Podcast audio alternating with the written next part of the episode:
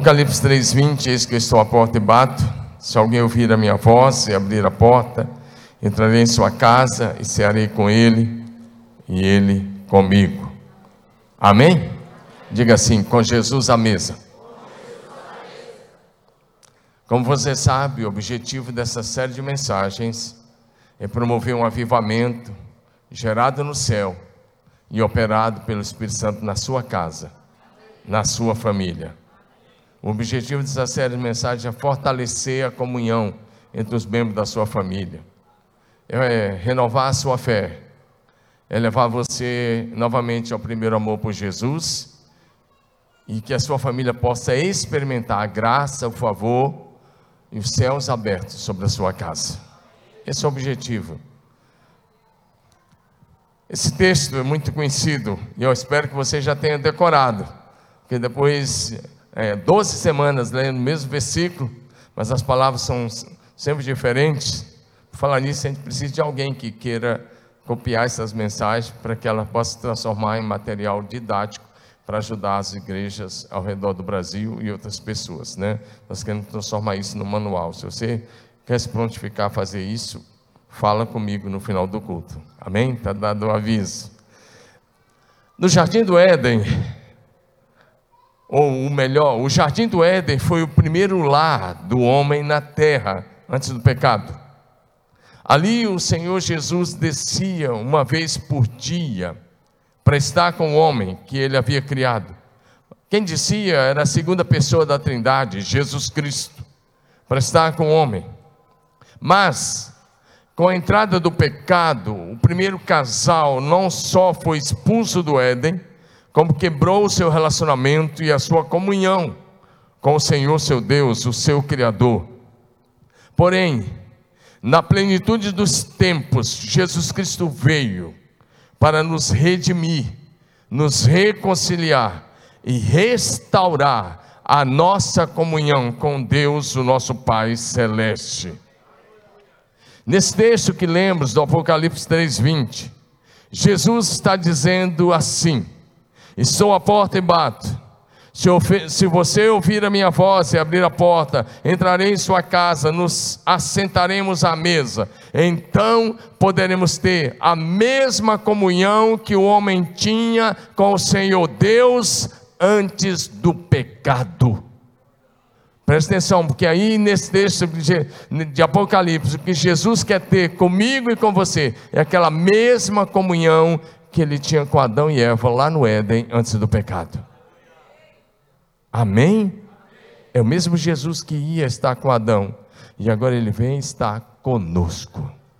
Se você apenas ouvir a sua voz, abrir a porta e convidá-lo a entrar e sentar-se à mesa. Dá um amém se você está entendendo essa mensagem.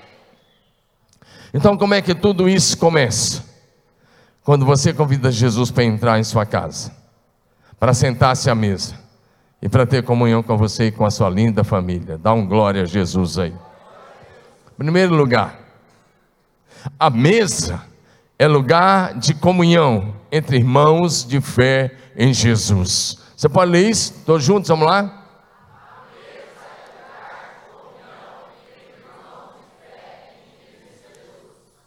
A mesa é lugar de comunhão entre irmãos de fé em Cristo Jesus. A igreja de Jerusalém vivia diariamente, diga diariamente, a experiência da comunhão em torno da mesa com os irmãos de fé na presença de Jesus. Vamos para o texto de Atos 2, de 42 a 47, um texto conhecidíssimo, mas vamos ler, já está aí na tela. Acompanhe a leitura. E perseveravam na doutrina dos apóstolos na comunhão, diga comigo, no partir do pão, nas orações, e em, em cada alma havia temor, e muitos prodígios e sinais eram feitos por meio dos apóstolos. Agora lê essa frase comigo: todos os que criam estavam juntos e tinham tudo em comum.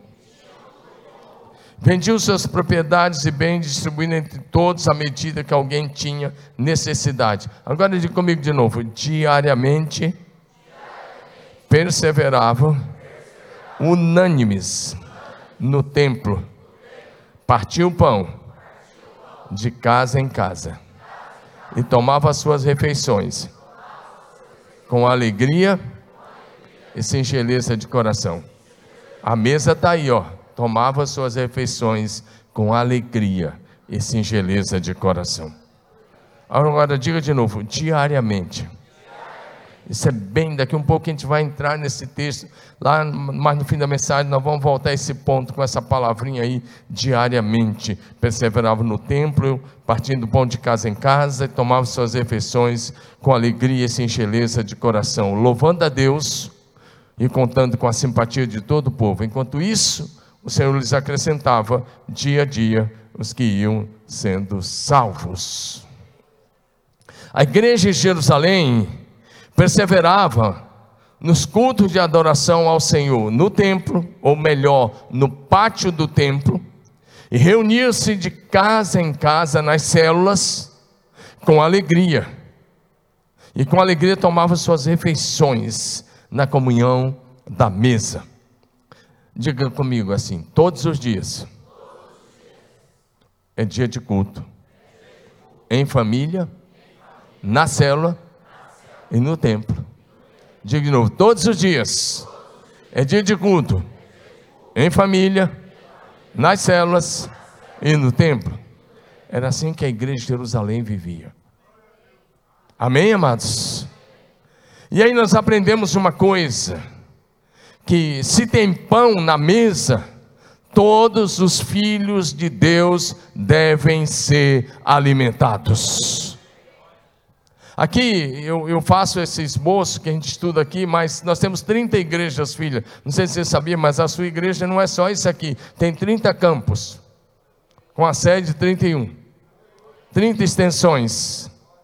E até as nossas extensões do Japão, ou do Paraguai, ou do Chile, ou vários lugares do Brasil, elas nessa hora estão pregando essa mesma mensagem. Porque nós entendemos que somos uma família. E se somos uma família, todos precisam receber o mesmo alimento. Todos ser alimentados iguais. Diga amém. Então eu faço esboço. E aí, na quinta-feira eu mando a primeira versão, às vezes à noite, quando não dá, mando na sexta. E ele só tem o trabalho de pegar o esboço, orar e pregar. E se tiver atrasado, eu mando no sábado. E aí vem alguma inspiração a mais, e eu pego e faço a versão corrigida, revista e atualizada e mando de novo. Mas é certo que hoje todo o povo que pertence a esse ministério está estudando o mesmo assunto. Amém? Porque esse tempão na mesa, todos devem ser alimentados. O que o Senhor Deus está fazendo em nossa igreja, e nós temos feito isso por anos, há mais de 10 anos, em todos esses anos tendo feito. O que o Senhor está tá fazendo aqui na sede deve ser repartido com todo o corpo de Cristo, do Brasil e das nações. É por isso que na nossa semana de imersão, talvez os membros da igreja nem consigam mensurar isso, mas as nossas semanas de imersões, de imersões realizadas aqui desde 2011, a gente fazia cinco por ano, agora a gente só faz duas, né? a gente diminuiu porque a gente tem que parar a semana toda, mas em nossas semanas de imersões, mais de 22 mil, 22 mil pastores e líderes já passaram por essas cadeiras e foram treinados aqui para a glória de Jesus. E os que estão aplicando esses princípios estão sendo abençoados. Agora presta atenção, falando de pão na mesa. Quando você abre a sua casa para receber uma célula, um grupo de família, você está repartindo o pão do céu com as pessoas. Amém? Porque você está sendo alimentado pela palavra. Vamos fazer uma coisa que você já sabe, só para a gente recordar. Colocar as duas mãos assim. Eu estou com uma só porque você sabe, estou segurando o microfone. Então coloca as duas mãos e diga assim: a vida cristã é receber, celebrar e repartir. Diga de novo: receber, celebrar e repartir. Então você vem aqui, recebe a palavra, celebra com louvor e adoração, vai para casa e reparte. Então você vem, diga comigo, eu venho aqui, recebo, celebro, vou para casa e reparto. Então toda semana você vem, recebe o pão e você celebra e você volta e reparte o pão do céu com as pessoas. Amém? Então, quero, agora eu quero falar uma coisa muito importante para você, que tem base tanto no Velho quanto no Novo Testamento. Sente-se à mesa com as pessoas certas, que creem em milagres. Amém? No Salmo 1 já tem assim: bem-aventurado, feliz o homem que não anda no conselho dos, não se assenta na roda dos. Antes tem o seu prazer na lei do Senhor e na sua lei medita dia e noite, porque ele vai ser como uma árvore plantada junto às correntes das águas, que vai dar o seu fruto na estação própria, né? Suas folhas não murchem, tudo quando fizer prosperará. Mas pegando o primeiro versículo, não sentar na roda dos escarnecedores, não andar no conselho dos ímpios, não, se, não andar no caminho dos pecadores, não se sente à mesa com pessoas erradas. Amém? Sente-se à mesa com pessoas que creem em milagres, porque senão eles vão matar a tua fé. Eu vou te dar um exemplo clássico. Clássico. O próprio Jesus, o Senhor Jesus. Diga Jesus em Marcos capítulo 5, nós temos um texto interessante, que Jesus, é, por favor, projeção, ah, já está aí, Marcos 5, eu não vamos ler apenas de 35 a 43. O Senhor Jesus, ele chega lá em Cafarnaum e tem um chefe lá chamado Jairo. E a filha do Jairo está doente, ele foi procurar Jesus, se prostrou e pediu ajuda de Jesus. Mas quando ele está ali, a filha dele morre. E aí, presta atenção nisso: Jesus foi até a casa de Jairo. Mas antes de realizar o milagre, antes de ressuscitar a filha de Jairo, sabe o que Jesus fez? Olha bem aqui para mim. Jesus mandou os incrédulos sair da casa. Você quer um, quer um ambiente de milagre? Tira os incrédulos da sala. Hum, tá pegando aí? É sério, tem momentos que você quer um milagre. Tem pessoas que estão ali e que não acredita, que vão falar que aquele diagnóstico é a palavra final, que vão falar que aquilo lá não tem mais jeito, que vão falar que não tem saída. E você tem que ficar com aqueles que creem no impossível. Amém? Vamos à leitura rapidamente. Enquanto Jesus ainda falava, chegaram alguns da casa do chefe da sinagoga, dizendo: A sua filha já morreu, por que você ainda está incomodando o mestre? Mas Jesus, sem levar em conta tais palavras, disse ao chefe da sinagoga: Não tenha medo, apenas creia. Jesus não permitiu que ninguém o acompanhasse, a não ser Pedro e os irmãos Tiago e João, só esses três. Dentre os doze apóstolos, só três. Chegando à casa do chefe da sinagoga, Jesus viu o alvoroço, e os que choravam, e os que planteavam muito. Ao entrar na, na, Jesus disse: Por que vocês estão alvoroçados e chorando? A criança não está morta, mas dorme. Jesus está usando uma expressão carinhosa. E aí o texto diz: Olha os caras que estavam chorando, o que aconteceu com eles? E riam-se dele. E Jesus não realiza milagres na frente daqueles que zombam dele. Jesus não tem que provar nada para ninguém, ele é Deus. Amém? E olha o que acontece: riu-se dele. Mas Jesus mandou que todos saíssem. Diga, ele botou para fora os incrédulos. Ele falou: sai daqui, seu bando de incrédulos. Ele está dizendo: eu não vou fazer nada na frente de vocês, vocês não merecem isso. Ele mandou sair. É que às vezes você lê o texto e passa por cima. Ele falou: saiam. Tem ambientes espirituais que são pesados. E você precisa tomar essa decisão de Jesus. Ele diz: podem sair. Ele colocou para fora. Saiam. Está muito claro. Jesus mandou que saísse, foi uma ordem. Levou consigo apenas o pai da menina e os três que já estavam com ele, Pedro, Tiago e João. Tomando a criança pela mão, disse: Talita cumi. Isso é uma expressão aramaica que Jesus usou, que quer dizer: Menina, eu, te, eu digo a você: levante-se. Imediatamente a menina, que, a menina que tinha 12 anos se levantou e começou a andar. E todos ficaram muito admirados. Mas Jesus ordenou que ele, ele expressamente que ninguém o soubesse e mandou que desse de comer a menina. Dá um amém aí, meu irmão. Nós vamos pregar uma, uma, uma, matéria, depois que acabar essa série, uma das mensagens que, que, que Deus nos deu nesse dia, que a gente vai compartilhar, é um texto lá do Velho Testamento, mas lá no Velho Testamento você vê isso também. O exército de Israel está enfrentando uma guerra. E aí eles mandam chamar o profeta, o profeta Eliseu.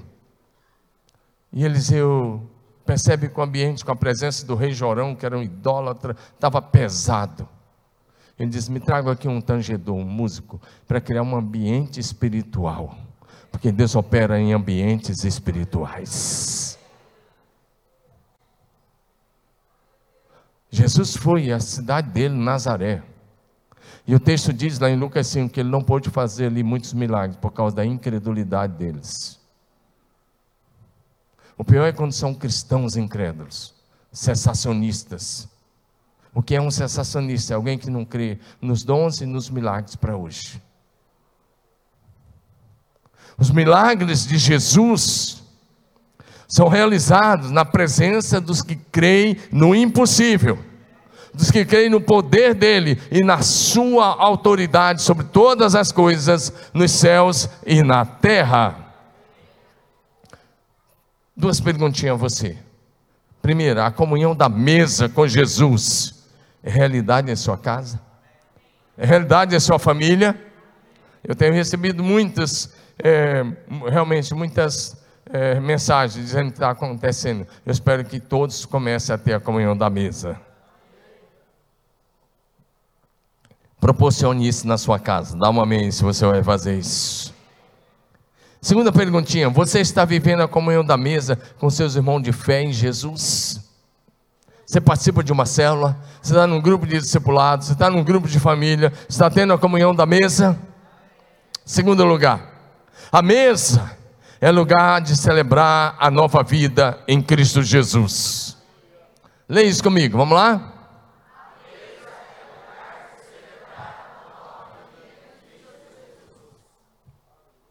Dá um amém aí.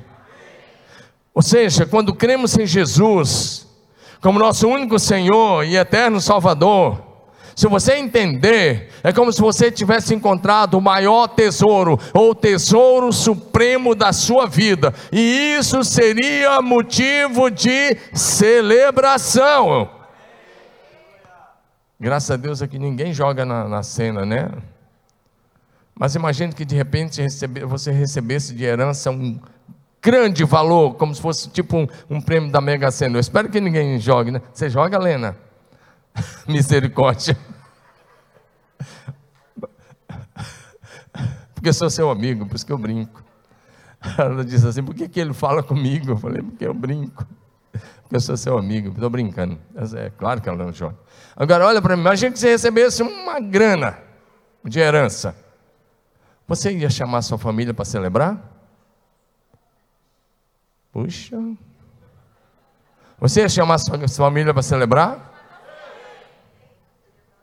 Imagina que você recebesse uma cura milagrosa, estava com câncer, coisa feia, pesada, e aí curou, foi curado. Você ia chamar sua família para celebrar? Melhor do que qualquer prêmio, maior, infinitamente maior do que qualquer prêmio, infinitamente maior do que qualquer milagre físico, é a tua salvação. Então, se você é salvo, se você encontrou Jesus, o tesouro supremo da sua vida, você tem motivo de sobra para chamar a sua família e fala: vamos celebrar a nossa nova vida em Cristo Jesus.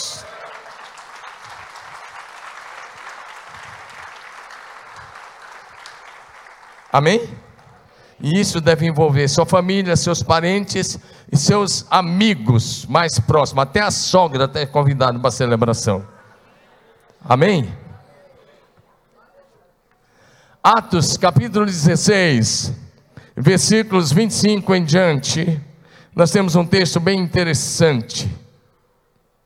Por volta da meia-noite, Paulo e Silas oravam e cantavam hinos a Deus. Os outros presos ouviam.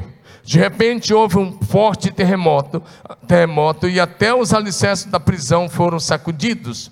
No mesmo instante, todas as portas se abriram e as correntes de todos os presos se soltaram. Quando o carcereiro acordou, viu as portas da prisão escancaradas. Imaginando que os prisioneiros haviam escapado, puxou a espada para se matar. Paulo, porém, gritou: Não se mate, estamos todos aqui. O carcereiro mandou que trouxessem luz e correu até o cárcere, onde se prostrou, tremendo de medo, diante de Paulo e Silas. Então ele os levou para fora e perguntou: Senhores, que devo fazer para ser salvo? Eles responderam: Creia no Senhor Jesus, e você e sua família serão salvos. Então pregaram a palavra do Senhor a ele e, e, a toda a sua família. Paulo e Silas pregaram para aquela família. Mesmo sendo tarde da noite, o carcereiro cuidou deles e lavou suas feridas. Em seguida, ele e todos os seus foram batizados. Diga glória a Deus. Olha o que aconteceu depois do batismo. Depois levou-os para sua casa. O carcereiro levou Paulo e Silas para sua casa e lhes serviu uma refeição. Olha a mesa aí. Amém ou não? E ele e toda a sua família se alegraram porque creram em Deus. O contexto aqui é que Paulo e Silas chegaram, haviam chegado no leste europeu, na Macedônia. Lembra daquela visão? Passa a Macedônia, ajuda-nos. Eles entraram na Macedônia. E a primeira cidade foi a cidade de Filipos, na Macedônia. E eles começaram a pregar.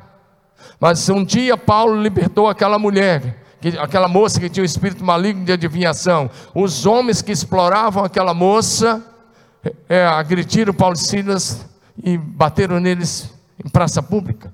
Depois eles foram presos por conta daquilo. As costas deles estavam ensanguentadas, eles tinham levado muitas chibatadas. Eles são presos, os pés acorrentados, as mãos algemadas. Mas eles estavam cantando e adorando a Deus no meio da dor. Diga comigo, adorar a Deus no meio da dor. Então Deus interviu. Houve um terremoto, como você sabe, e os alicerces do caso se abalaram. E a Bíblia diz que as algemas caíram das mãos. E as correntes se soltaram. Se fosse preso brasileiro, seria tudo correndo, nunca mais pegava. Mas os caras estavam tão impactados com as orações de Paulo e Silas, que mesmo as portas abertas e eles sem nenhuma corrente, eles permaneceram ali no cárcere, pelo impacto da presença manifesta de Deus. Dá um amém aí, meu irmão. Então o carcereiro ia suicidar, porque se o chefe do, do cárcere ia suicidar, porque naquela época o cara pagava com a vida se tivesse fuga. Mas Paulo grita: não se mate, nós estamos aqui. E ele fica impactado, ele vai e se prostra. E fez a pergunta: o que eu preciso? A pergunta certa: o que eu preciso fazer para ser salvo? E eles dizem: creia no Senhor Jesus. E você e sua família serão salvos. Aquele homem então, ele crê em Jesus. E ele leva Paulo e Silas para sua casa, e eles são batizados naquela noite. Naquela época, a igreja do Novo Testamento nunca deu curso de batismo para quem cria. Ah, o cara era um pacote completo. Creu, era batizado instantaneamente, imediatamente. Dá um amém aí, meu irmão. E aí, ele é batizado. Então ele faz uma janta, quase café da manhã, porque já era madrugada porque a hora que Paulo e Silas estavam cantando era meia-noite. Ele faz uma comida especial. E Paulo e Silas se sentam à mesa. E aquele homem está celebrando a sua nova vida em Cristo. Amém? O carcereiro com toda a sua família foram batizados naquela mesma noite. Em que creram. Em seguida ele serviu uma refeição para os apóstolos Paulo e Silas. E aí eles estavam celebrando essa nova vida. 2 Coríntios 5, 17. Paulo escreveu: Se alguém está em Cristo, é nova criatura. As coisas velhas já passaram, tudo se fez. Então celebre a sua nova vida. celebra a sua salvação, celebra o seu perdão, celebra a sua reconciliação. Amém? Vocês são, às vezes, os cristãos às vezes são capazes de celebrar a vitória do seu time, mas não são capazes de celebrar a sua eterna salvação em Cristo Jesus. Às vezes você vibra mais com a vitória do seu time do que com a sua eterna salvação. Não há nada nessa terra que possa garantir a sua salvação, a não ser a pessoa de Jesus Cristo de Nazaré. São Paulino hoje deve estar de cabeça inchada mais uma vez. Mas talvez, se tivesse ganho, tinham celebrado, eles gritavam ontem à noite. Aí vem para o culto, parece que a boca dos caras é um túmbalo. Você sabe que eu estou falando errado de propósito esse versículo. Estou relembrando daquela personagem lá. Por favor, São Paulino, não fique bravo comigo, não. Eu malho tanto os corintianos, hoje é a vez de vocês. Amém ou não? Presta atenção, porque ontem teve Flamengo e Corinthians, foi 2 a 0 para o Flamengo, os caras estão tudo cabeça inchada. Agora, eu não assisti não, mas eu fiquei sabendo da notícia. É verdade. Ontem tinha tanta coisa, eu cheguei em casa cansado. Ontem teve renovo da Azul Marinho, renovo da Vinho Novo, eu fui no Rio Novo, falei lá, né? E foi muito, estava maravilhoso lá. Aí teve festa da roça da Azul Celeste, eu fui lá na Azul Celeste, ainda falei lá também. Só que paralelo a isso, teve chá de mulheres, teve 180 mulheres lá no chá, lá no buffet, que era que comportava no buffet Vila Romana. Teve culto de jovem à noite, teve tanta coisa acontecendo. Eu fui em três lugares. Eu cheguei em casa e não estava mais para para sou jovem, mas jovem é outro papo. E de manhã teve PG, PG aqui culto aqui. Eu, vim, eu chego aqui todo sábado, sete e meia da manhã, saio daqui meio-dia, uma hora da tarde, e à tarde, à noite. É verdade, não assisti, mas eu tenho um filho que assiste, apesar dele ter, né, o filho, o Tito ter chegado, mas ele estava assistindo lá com os cunhados dele. E eu perguntei, e aí? E aí perdeu de novo. Então, você é capaz às vezes de celebrar essas coisas. Mas a maior celebração, por isso que o culto tem que ser festa. Culto tem que ser alegre. Eu estou vibrando com os meninos do louvor. Eu estou vibrando com o neto que está chegando aqui. Cadê o neto? Está ali o netão ah, com a Fran. A Fran era tão tímida quando chegou, agora vê a Fran desse jeito. Eu estou vibrando com você, Fran. Né? Eu vibro com cada um deles. Eu vibro com a Patrícia, cadê ela? Está por ali assim, não sei se ela está. É, ah, ela está lá, olha lá. Então, é, porque ela chega aqui, ela dá o melhor dela. E eu chego perto deles o tempo todo. Quando eles não dão o melhor, eu chego no intervalo e falo assim: dá para a gente fazer melhor, não dá? Ele já sabe. Dá fazer melhor? Vamos fazer melhor? Vamos para cima? E Deus tem se alegrado com isso. Porque Deus tem se manifestado. E a mãe do neto está bem ali. Faz assim, a avó também está, ó. A avó está ali vendo o neto aqui. A boa filha a casa torna, viu, Meire?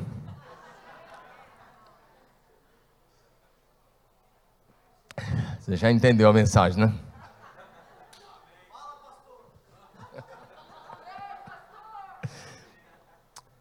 Pergunta: Você já reuniu seus familiares e amigos em sua casa para celebrar o que Jesus está fazendo? Para celebrar os grandes feitos de Deus? Você vibra com aquilo que Jesus está fazendo? Amém ou não? Em último lugar, e não menos importante, o discípulo de Jesus deve sempre reunir-se para ouvir a palavra de Deus e partir o pão em volta da mesa. Será que você pode ler isso bem bonito? Vamos lá?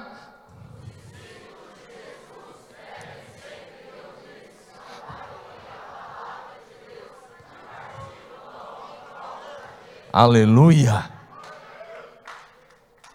É para Jesus, aplauda para valer. Lembrei. Deixa eu fazer uma coisa, abrir um parênteses, só um parênteses, tá bom? Parar de pregar um minuto, abrir um parênteses. Hoje é aniversário da Hanna, nossa pastora Hanna. Aqui, ó. Ah. E tá todo mundo convidado para ir na casa da Hanna, do Natan, dos meninos, comer comida coreana agora na hora do almoço. Bibimbap.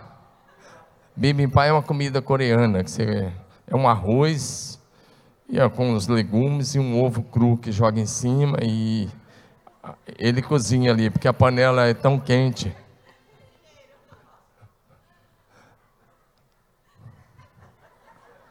Vamos, fechei o parênteses. Muito bom.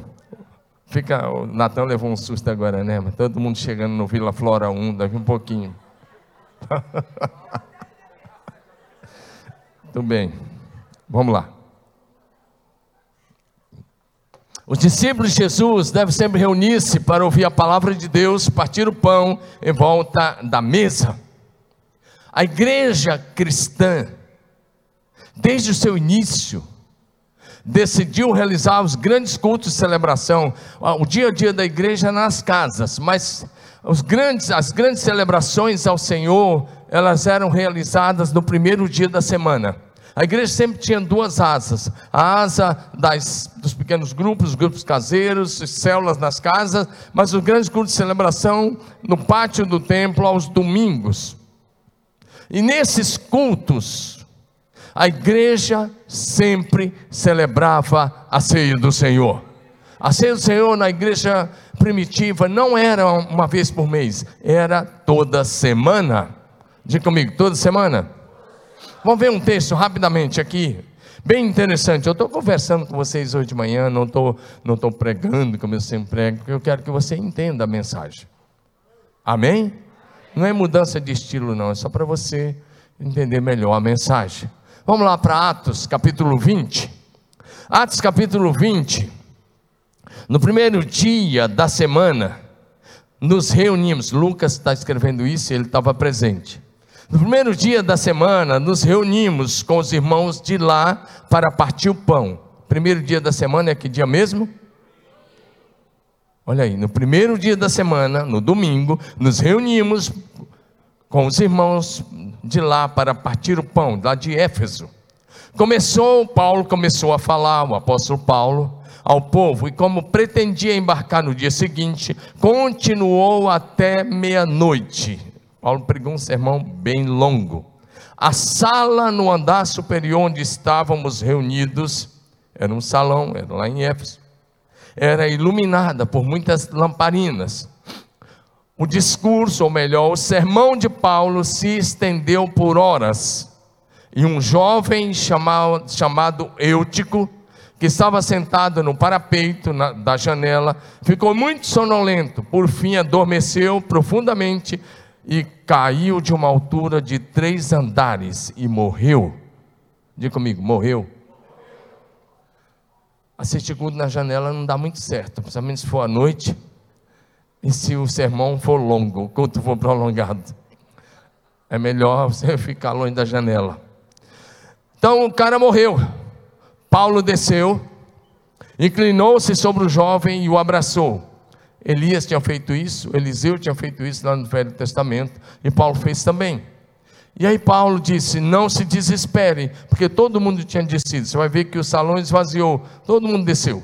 Não se desespere, disse ele, o rapaz está vivo. Então todos subiram, todo mundo tinha descido. Paulo está orando, e olha o texto agora diz: é, Todos subiram novamente, todos voltaram para o culto partiram o pão, olha a mesa aí, e comeram juntos. A primeira coisa que eles fizeram após a ressurreição do Eutico foi partir o pão e comer juntos. Não era uma ceia com, como nós fazemos hoje, com aquele pedacinho minúsculo de pão. Comeram juntos. E o Paulo estava empolgado, Paulo continuou a lhes falar até o amanhecer. E depois partiu. Aquele culto durou a noite toda. Enquanto isso, o jovem, o Eutico, foi levado para casa vivo e todos sentiram grande alívio. Diga glória a Deus. Paulo estava num culto em Éfeso e Paulo precisava sair de viagem no dia seguinte.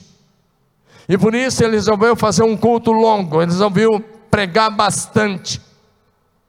Porque talvez ele não ia mais voltar. Ele chegou a dizer que eh, eh, esses irmãos não iam mais ver o seu rosto. Então ele está pregando e ele prega, vamos imaginar, das 19 até meia-noite acontece a morte do Eutico, que caiu do terceiro andar. Ele desce, ressuscita o Eutico, todo mundo sobe de volta, o culto continua, eles celebram a ceia do Senhor, eles comem junto e Paulo continua a falar até o amanhecer. Amém? Todos os discípulos de Jesus Cristo devem reunir-se com os irmãos de fé toda semana, nas células, nos pequenos grupos de família e no templo, para adorar e celebrar o Senhor, para ouvir a palavra de Deus, orar juntos, ser edificados, exortados, encorajados, ter comunhão uns com os outros, partir o pão com alegria e com singeleza de coração. Amém, amados? Era assim que a igreja do Novo Testamento vivia. vivia. Preste atenção. Agora eu vou repetir algumas frases que eu já ouvi ao longo desses anos aqui em Marília. Nesses últimos anos e algumas das vezes até esse ano. Eu vou dizer algumas coisas que eu tenho ouvido. E eu vou dizer o que acontece. E o pessoal do louvor já pode subir para a gente é, encerrar daqui a pouquinho. Presta atenção, olha para mim. Cristãos que dizem, essa igreja tem muitas atividades. E tem, eu acabei de falar que ontem, só ontem à tarde, ontem de manhã, aqui os discipulados, sobrenatural, à tarde os renovos, à noite o culto, é muita coisa, é verdade. Mas presta atenção, quando você reclama disso e diz assim, abre aspas, essa igreja tem muitas atividades. Eu vou sair do Ministério de Famílias. Estou cansado. Vou deixar de liderar a célula. Vou dar um tempo para o discipulado. Vou deixar, tudo está entre aspas. Vou deixar a função que exerço na igreja. Presta atenção, olha a desculpa. Porque eu preciso dar mais tempo para a minha família. Quantos já ouviram isso aqui? A maioria já ouviu, talvez você não queira levantar mas todo mundo já ouviu isso. Quer que eu te diga o resultado dessa, dessas decisões? Eu vou te dar. Todos os cristãos que dizem isso, próximo passo, eles esfriam na fé. Eles abandonam o primeiro amor por Jesus. Eles param de orar. Eles param de frequentar os cultos de celebração ao Senhor. Eles se afastam da igreja. Isso prejudica os seus filhos, porque eles vão crescer sem os princípios de Deus e sem referenciais de fé. Isso prejudica a sua família. E por fim, presta atenção: por fim, esses cristãos perderão o seu lugar à mesa no reino de Deus. Isso é o mais grave. A sua família, meu irmão, é importantíssima. Porém, a resposta não é remover da sua agenda as atividades da igreja. Remove aquilo que não é precioso. As atividades ao Senhor é precioso. Deus diz para Jeremias: separe o precioso do vil, remova aquilo que é vil, remova aquilo que não terá resultados eternos. Mas quando você quer, quando você diz essa igreja tem muitas atividades. É célula, é discipulado, é não sei o que, é em face a face, é conferência. Quando você diz isso, na verdade você está esfriando na fé. Na verdade, o próximo passo você vai deixar Jesus. E todo mundo aqui conhece alguém que um dia falou isso e deixou Jesus de lado. Que isso não aconteça com você, meu irmão que o seu primeiro amor por Jesus não esfrie. Que a chama do primeiro amor continue ardendo no seu coração. Isso que eu falei aqui não é exceção, é a regra geral de quem toma essas decisões. Você deixa a célula, você deixa o Ministério de Família, você deixa aquilo que está fazendo, você deixa suas funções de lado, e aí você se torna um crente morno, depois frio e depois morto. E você vai perder seu lugar à mesa no reino de Deus.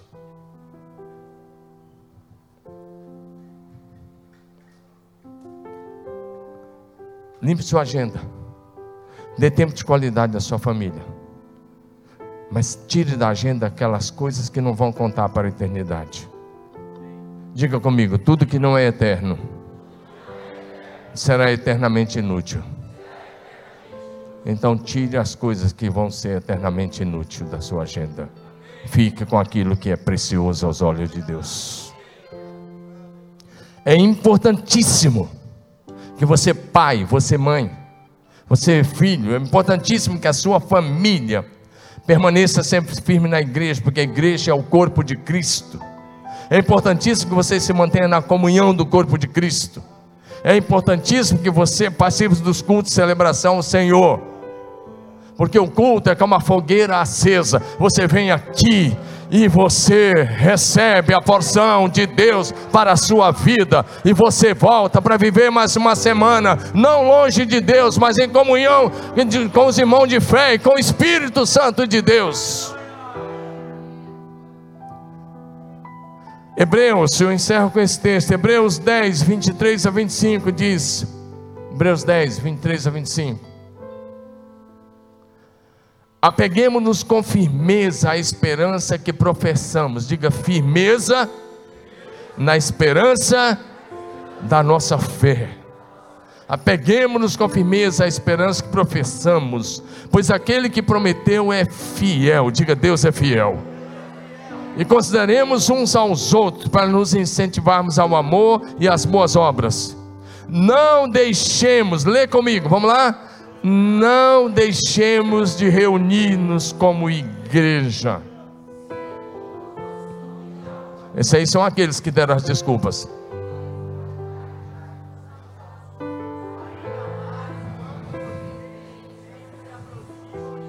Vamos de novo. Meio versículo, projeção. Vamos lá, um, dois, três, verso 25. Não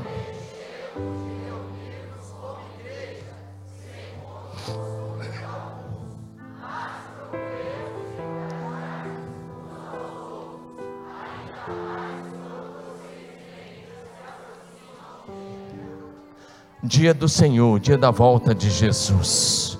A Bíblia Sagrada, a palavra de Deus diz: não deixe de congregar como igreja.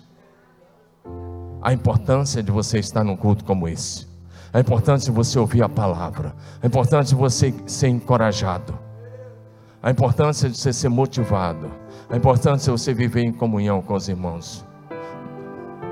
Não existe discípulo solto no Novo Testamento, os discípulos estão conectados uns com os outros a, importância de você renovar a fé e a esperança em Jesus Cristo. Diga amém.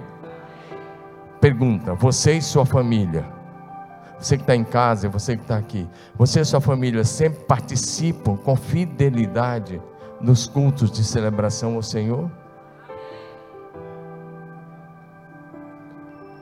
Esse é o tempo, irmão. Agora é a hora. Diga agora é a hora Levanta a mão e diga: agora é a hora da minha família viver um grande e poderoso avivamento. Diga: gerado no céu, diga: e operado em nosso lar pelo Espírito Santo. Aplauda Jesus.